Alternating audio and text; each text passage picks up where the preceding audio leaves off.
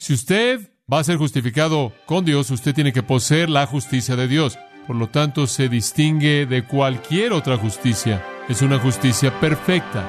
Jesús vino al mundo y él manifestó esa justicia.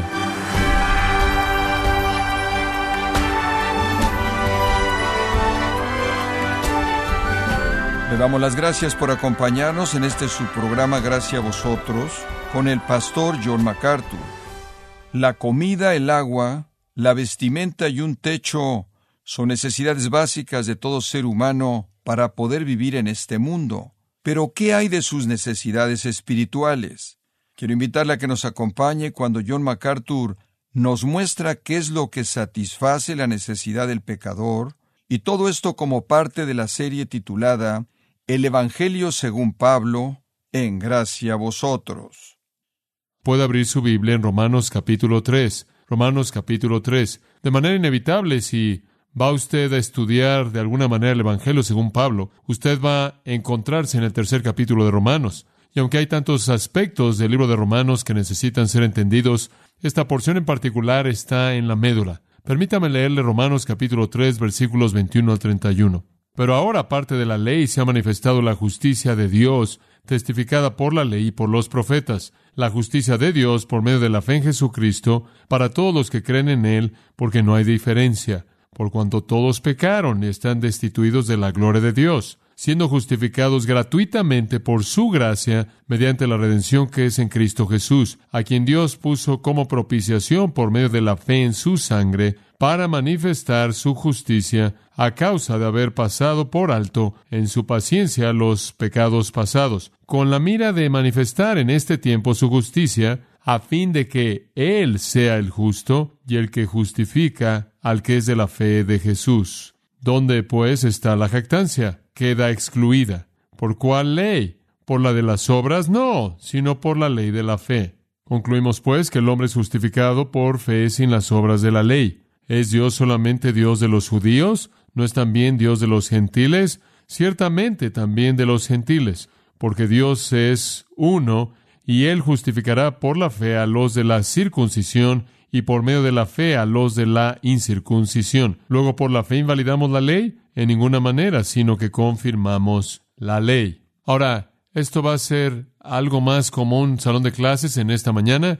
En cierta manera vamos a avanzar a lo largo de este pasaje en dos sesiones. Se divide entre los versículos 21 y 25a y el 25b y el versículo 31. Y ve la naturaleza satisfactoria del Evangelio. El Evangelio satisface la primera mitad, cómo satisface al pecador y la situación en la que está el pecador. La segunda mitad, cómo satisface a Dios. Usted podrá decir que la primera mitad es cómo Cristo murió por pecadores y la segunda mitad cómo Cristo murió por Dios. Ahora todos entendemos que Cristo murió por pecadores, pero quizás no estamos tan familiarizados con el hecho de que Cristo murió por Dios. Pero eso es lo que vamos a ver, eso es lo que vamos a ver en la segunda sesión en esta mañana. La palabra clave aquí es la palabra justicia. La palabra justicia, una forma de la palabra dikaios, dikaio en el griego, que es usada muchas, muchas veces en esta porción de las Escrituras. Algunas veces aparece como justicia, algunas veces aparece como justificado, pero es la palabra dominante aquí. Y eso nos abre la esencia del tema del Evangelio. El Evangelio trata de justicia, es acerca de justicia. Y para comenzar a ver este pasaje, quiero que regrese hasta el libro de Job, hasta el libro de Job, el cual podría ser un relato realmente del incidente más temprano en las Sagradas Escrituras después de la creación. Job capítulo 9. Esto hace la pregunta esencial. Job capítulo 9. Respondió Job y dijo, ciertamente yo sé que es así, y aquí viene la pregunta, ¿y cómo se justificará el hombre con Dios? Esa es la pregunta más importante. ¿Cómo se justificará el hombre con Dios? Y él procede a decir, si quisiere contender con él, no le podrá responder a una cosa entre mil. Él es sabio de corazón y poderoso en fuerzas. ¿Quién se endureció contra él y le fue bien? Es Dios quien arranca los montes con su furor, y no saben quién los trastornó. Él remueve la tierra de su lugar y hace temblar sus columnas. Él manda al sol y no sale y sella las estrellas. Él solo extendió los cielos y anda sobre las olas del mar. Él hizo la osa, el Orión y las Pléyades y los lugares secretos del sur. Él hace cosas grandes e incomprensibles y maravillosas sin número. He aquí que Él pasará delante de mí y yo no lo veré. Pasará y no lo entenderé. He aquí arrebatará. ¿Quién le hará restituir? ¿Quién le dirá, ¿qué haces? Dios no volverá tras su ira, y debajo de él se abaten los que ayudan a los soberbios. Cuanto menos le responderé yo, y hablaré con él palabras escogidas. Aunque fuese yo justo, no respondería. Antes habría de rogar a mi juez. Si yo le invocara y él me respondiese, aún no creeré que haya escuchado mi voz, porque me ha quebrantado con tempestad y ha aumentado mis heridas sin causa. No me ha concedido que tome aliento, sino que me ha llenado de amarguras. Si habláremos de su potencia, por cierto es fuerte. Si de juicio, ¿quién me emplazará? Si yo me justificare, me condenaría mi boca. Si me dijere perfecto, esto me haría inicuo. ¿Qué retrato de Dios? ¿Entendió eso? ¿Qué identificación tan inmensa de la grandeza de Dios? Y la pregunta que Job tiene es, ¿cómo puedo justificarme con ese Dios? ¿Cómo es inclusive posible que pudiera justificarme con ese Dios? Un Dios de tal magnitud. ¿Cómo es que un hombre se va a justificar con Dios? ¿Cómo es que él puede escapar de su juicio inevitable? Toda religión en el mundo intenta responder esa pregunta. ¿Sabe usted eso? Toda religión en el mundo intenta responder la pregunta ¿cómo estar bien con Dios? En el Israel del Antiguo Testamento hubieron algunas religiones que decían que usted podía estar bien con Dios y tomaba su bebé y lo incineraba en un altar y usted va a quitarse a Dios de su espalda si usted quema a sus hijos. Eso es tan solo una ilustración de la naturaleza de la religión, pero toda la religión sigue una línea. Toda religión, con la excepción de la verdad, sigue una línea. Todo es un esfuerzo religioso por parte del hombre alcanzar la rectitud con Dios. Yo la llamo la religión del mérito humano. Toda. No importa lo que sea, no importa si es la adoración de Molec, la cual estaba describiendo, la adoración de Baal, la descripción de Alá, no importa lo que es, no importa si usted es mormón, testigo de Jehová, si usted es un shintoísta, budista, un hindú, no importa lo que sea, o alguna otra religión no tan grande, desconocida para la mayoría de la gente, todas son iguales. Todas son promotoras de la mentira grande de que usted puede hacer que esté bien con el Dios que usted cree que existe por sus propios esfuerzos. Solo hay un tipo de religión falsa y eso es todo, nada más que vienen muchas, muchas etiquetas. Las sugerencias son interminables, pero todas involucran esfuerzo humano y mérito humano, siguiendo ciertas conductas moralmente y ciertas conductas ceremonialmente y ciertas conductas religiosamente. Usted puede hacer que esté bien con Dios. Job no aceptó esto. La Biblia es clara en que los hombres no pueden estar bien con Dios en base a algo que ellos alcancen, en base a algo que ellos hagan. La pregunta entonces que surge es, ¿cómo puede justificarse usted con Dios? Si usted no lo puede alcanzar mediante moralidad, si no lo puede alcanzar mediante ceremonia, si no lo puede alcanzar mediante actividad religiosa, ¿cómo puede usted justificarse con Dios? Esa es la pregunta, esa es la pregunta definitiva y más importante que cualquier ser humano jamás hará y ha respondido. Porque estar bien con Dios, justificarse con Dios es la única manera de escapar de la condenación eterna en un infierno eterno. Ahora, hasta este punto en Romanos, regresemos a Romanos, hasta este punto en Romanos, Pablo ha mostrado claramente en el capítulo 1, versículo 18, hasta el capítulo 3, versículo 20, en donde retomamos la lectura en el versículo 21, Pablo ha mostrado que nadie puede justificarse con Dios en base al esfuerzo humano. Este gran Dios descrito de manera tan masiva por Job, de hecho, Pablo ha explicado de manera inequívoca y clara que, según el versículo 10, no hay justo ni aun uno,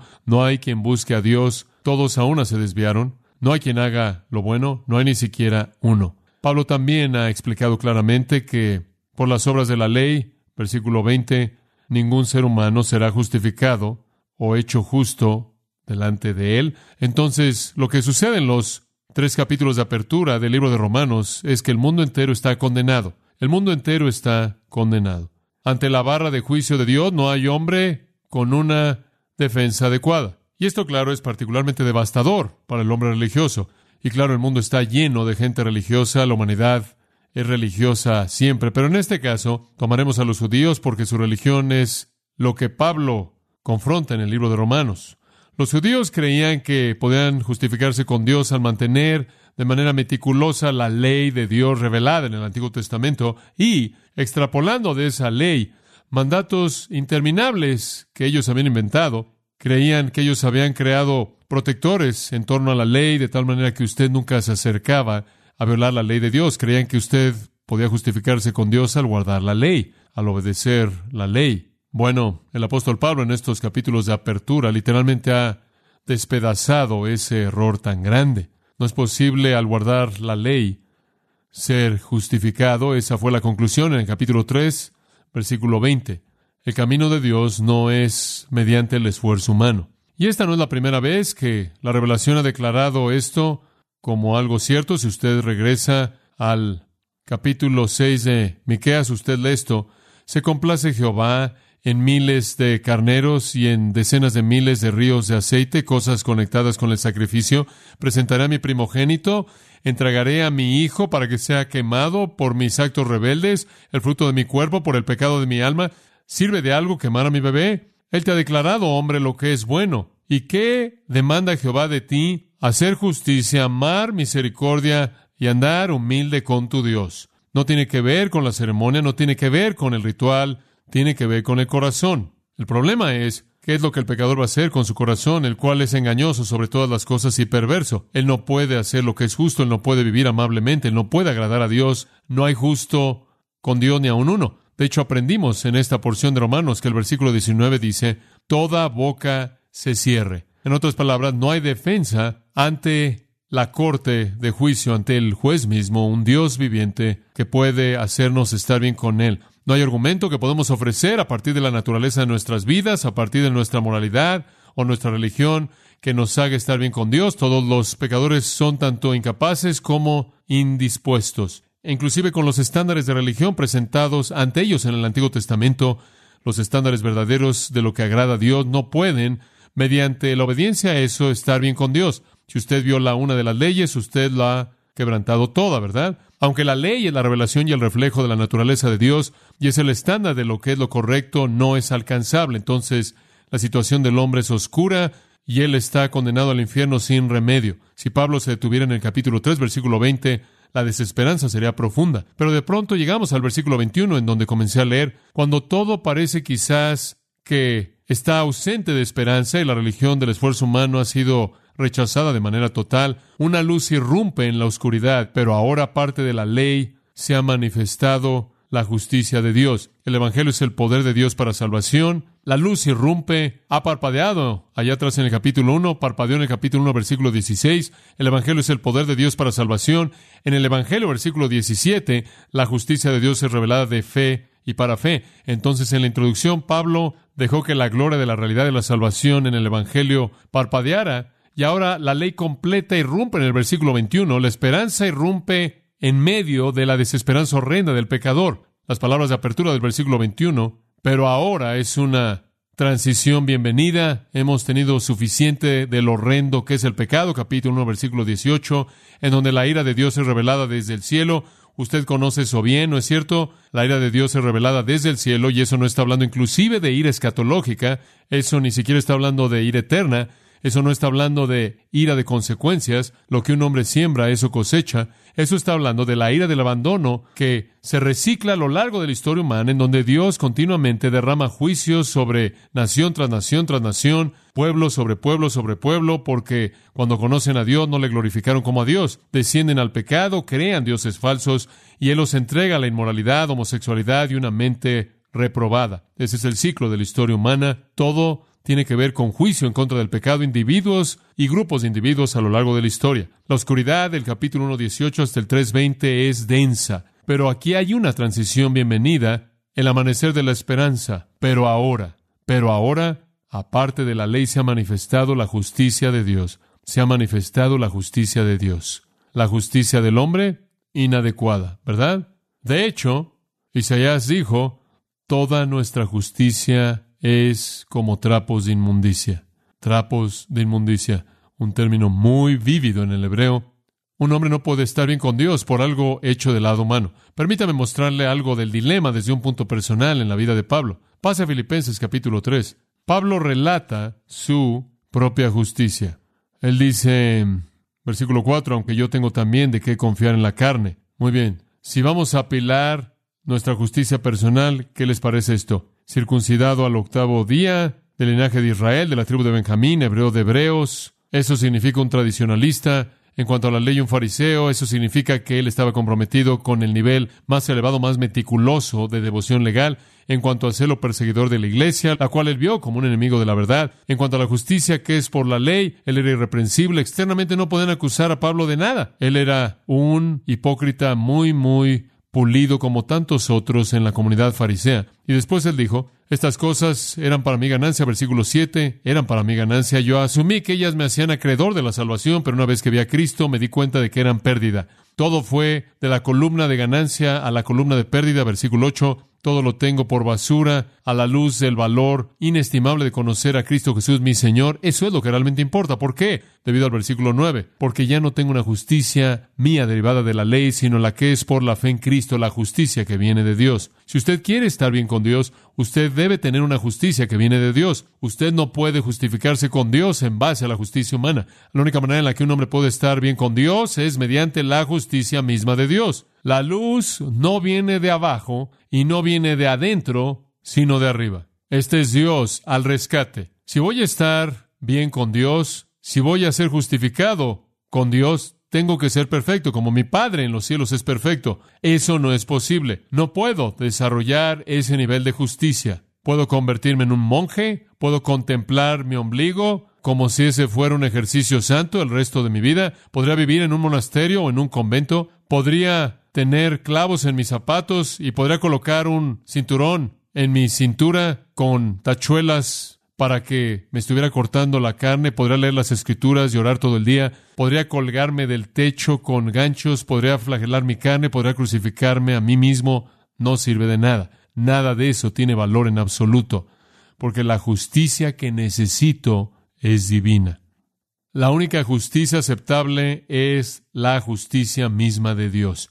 La respuesta a la pregunta ¿qué necesita un hombre para justificarse con Dios? es que él necesita la justicia de Dios. Esta justicia es diferente, difiere de cualquier otra justicia. Isaías 45:8 dice, desciendan cielos de arriba, y que los cielos derramen justicia, que la tierra se abra, y que la justicia florezca. Qué retrato tan hermoso. La justicia que necesitamos tiene que descender del cielo.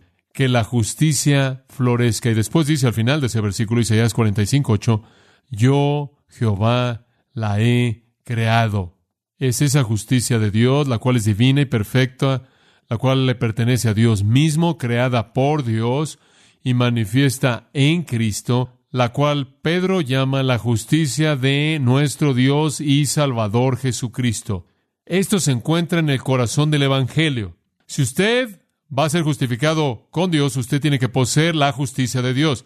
Es la justicia de Yahweh, es la justicia del Hijo de Dios. Por lo tanto, se distingue de cualquier otra justicia. Es una justicia perfecta. Jesús vino al mundo y él manifestó esa justicia.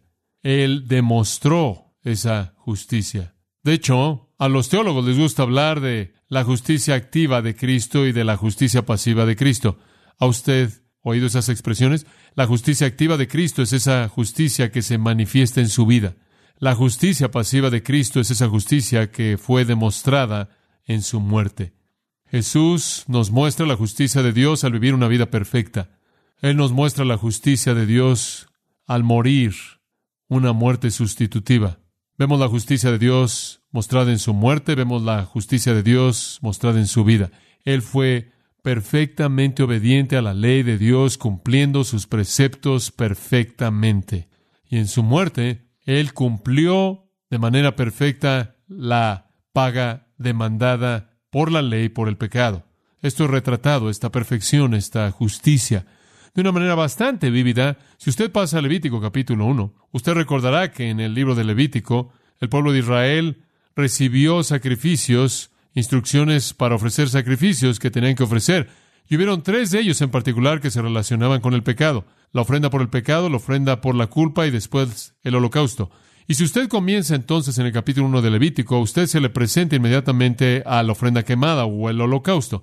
La ofrenda quemada es el sacrificio más general de todos. Era ofrenda quemada en olor grato. Compartía algunos de los mismos elementos y características de la ofrenda por el pecado y la ofrenda por la culpa, pero también tuvo uno que era único y las ofrendas quemadas simbolizaban las características esenciales de la expiación, las características esenciales de la expiación.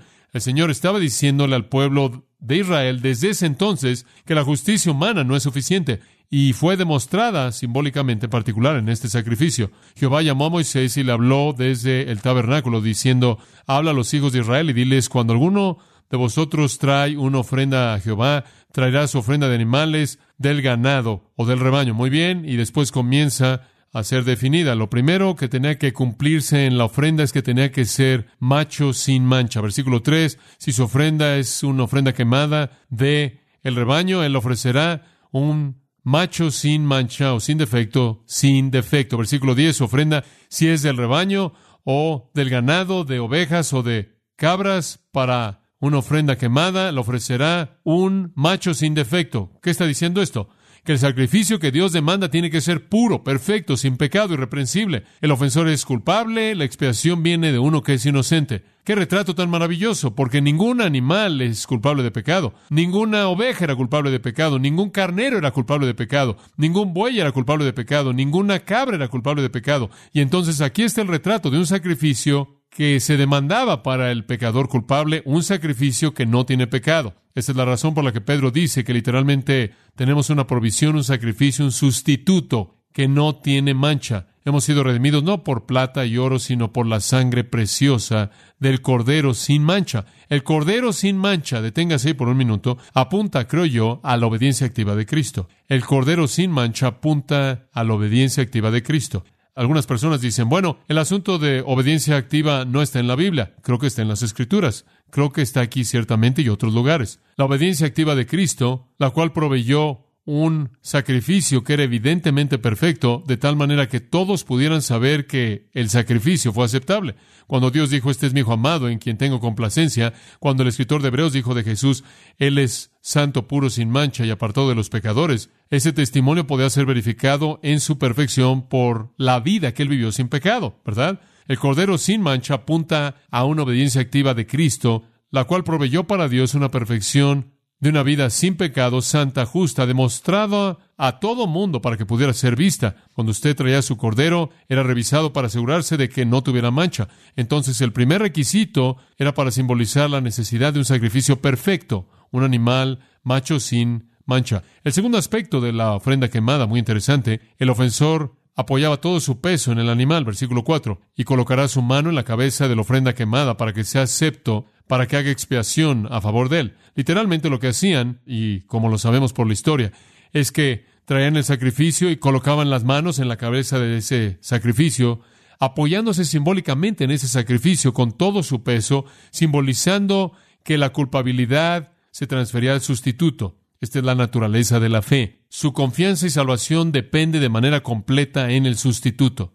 Es un retrato hermoso, hermoso de la fe en Cristo, en donde dependemos de manera total en el que muere en nuestro lugar. Otro elemento de la ofrenda quemada en el versículo 5 fue muy interesante. El pecador que ofrecía el sacrificio mataba al animal delante de Jehová. La muerte del sustituto simbolizaba la paga fatal, horrenda por el pecado, demostraba que la justicia divina era absoluta y severa y demandaba la muerte. Y fue personalizada porque el ofensor tenía que de hecho matar al animal muy personal. Algunas personas creen que la salvación es algún tipo de situación colectiva. Esa es la nueva perspectiva de Pablo. Este sacrificio indica que es muy, muy personal. El pecador mataba al animal con sus propias manos, haciendo una impresión personal vívida de su propia responsabilidad por la muerte del sustituto final. Sus pecados colocaron a Cristo ahí. La siguiente característica es que el sacerdote rociaba la sangre en el altar. A la mitad del versículo 5, el sacerdote ofrecerá la sangre y rociará la sangre alrededor del altar que está a la puerta de el tabernáculo. Esto simboliza el hecho de que la paga por el pecado era la muerte y que solo la muerte simbolizada por la sangre podía satisfacer a Dios. Y después finalmente un quinto componente de esto, los primeros cuatro son iguales en la ofrenda de culpa y de transgresión o por el pecado, esto es excepcional. Los sacerdotes quemaban el sacrificio entero, en su totalidad. Versículo 6. Entonces quitarás la piel de la ofrenda quemada y la cortarás en pedazos. Los hijos de Aarón, el sacerdote, colocarán fuego en el altar y prepararán la leña en el fuego y demás, ahí en el versículo 9. No obstante, sus entrañas, sus piernas serán lavadas con agua. El sacerdote ofrecerá en humo todo esto en el altar como ofrenda quemada, una ofrenda de fuego de olor grato a Dios. Esta es la ofrenda quemada, que es un aroma dulce en la nariz de Dios. ¿Qué simboliza esto? Que Dios se agrada del sacrificio, su ira es aplacada y la paz y la reconciliación han venido. Como Isaías 53:10, agradó a Jehová quebrantarlo, agradó a Jehová quebrantarlo. Esta es una ilustración de la justicia que Dios demanda. Él demanda un sacrificio justo, un sacrificio perfectamente justo, simbolizado en la ofrenda quemada, simbolizado en el sistema sacrificial, cumplido en la persona de Jesucristo, quien vivió una vida perfecta de obediencia y por lo tanto demostró de manera activa la justicia de Dios, quien murió una muerte de obediencia perfecta, demostrando en ese punto como también el cumplimiento perfecto de la paga de la ley a favor de pecadores. No tenemos la justicia que Dios demanda, Él tiene que dárnosla. Y Él hace eso en el sacrificio de Cristo.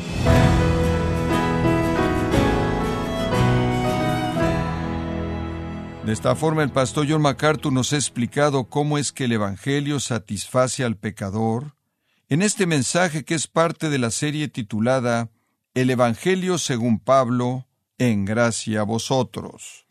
Estimado oyente, tenemos disponible para usted el libro titulado El Evangelio según Pablo y puede obtener su copia en gracia.org o en su librería cristiana más cercana, recordándole que puede descargar todos los sermones de esta serie El Evangelio según Pablo, así como todos aquellos que he escuchado en días, semanas o meses anteriores, completamente gratis en gracia.org. Si tiene alguna pregunta o desea conocer más de nuestro ministerio, como son todos los libros del pastor John MacArthur en español, o los sermones en CD, que también usted puede adquirir, escríbanos y por favor mencione la estación de radio por medio de la cual usted nos escucha en gracia a vosotros. Es importante conocer no solo el país y ciudad de donde usted nos escucha, sino también la radio. Para quienes contactan nuestro ministerio por primera vez, pueden solicitar una copia del mensaje de promoción sin costo alguno, un mensaje por oyente únicamente. Si usted vive en los Estados Unidos o Puerto Rico, escríbanos a Gracia Vosotros, P.O. Box 4000, Panorama City, California 91412 o puede escribirnos a través del siguiente correo electrónico radio arroba Bueno, en nombre de John MacArthur y el personal de este organismo, queremos darle las gracias por su tiempo y sintonía y queremos pedirle que no deje de orar por este ministerio, como también por la estación de radio por la cual usted nos escucha de lunes a viernes. Este es su amigo Miguel Contreras, invitándola a que sintonice nuestra próxima edición para que juntos continuemos desatando la verdad de Dios un versículo a la vez. No se lo pierda, aquí en Gracia a Vosotros.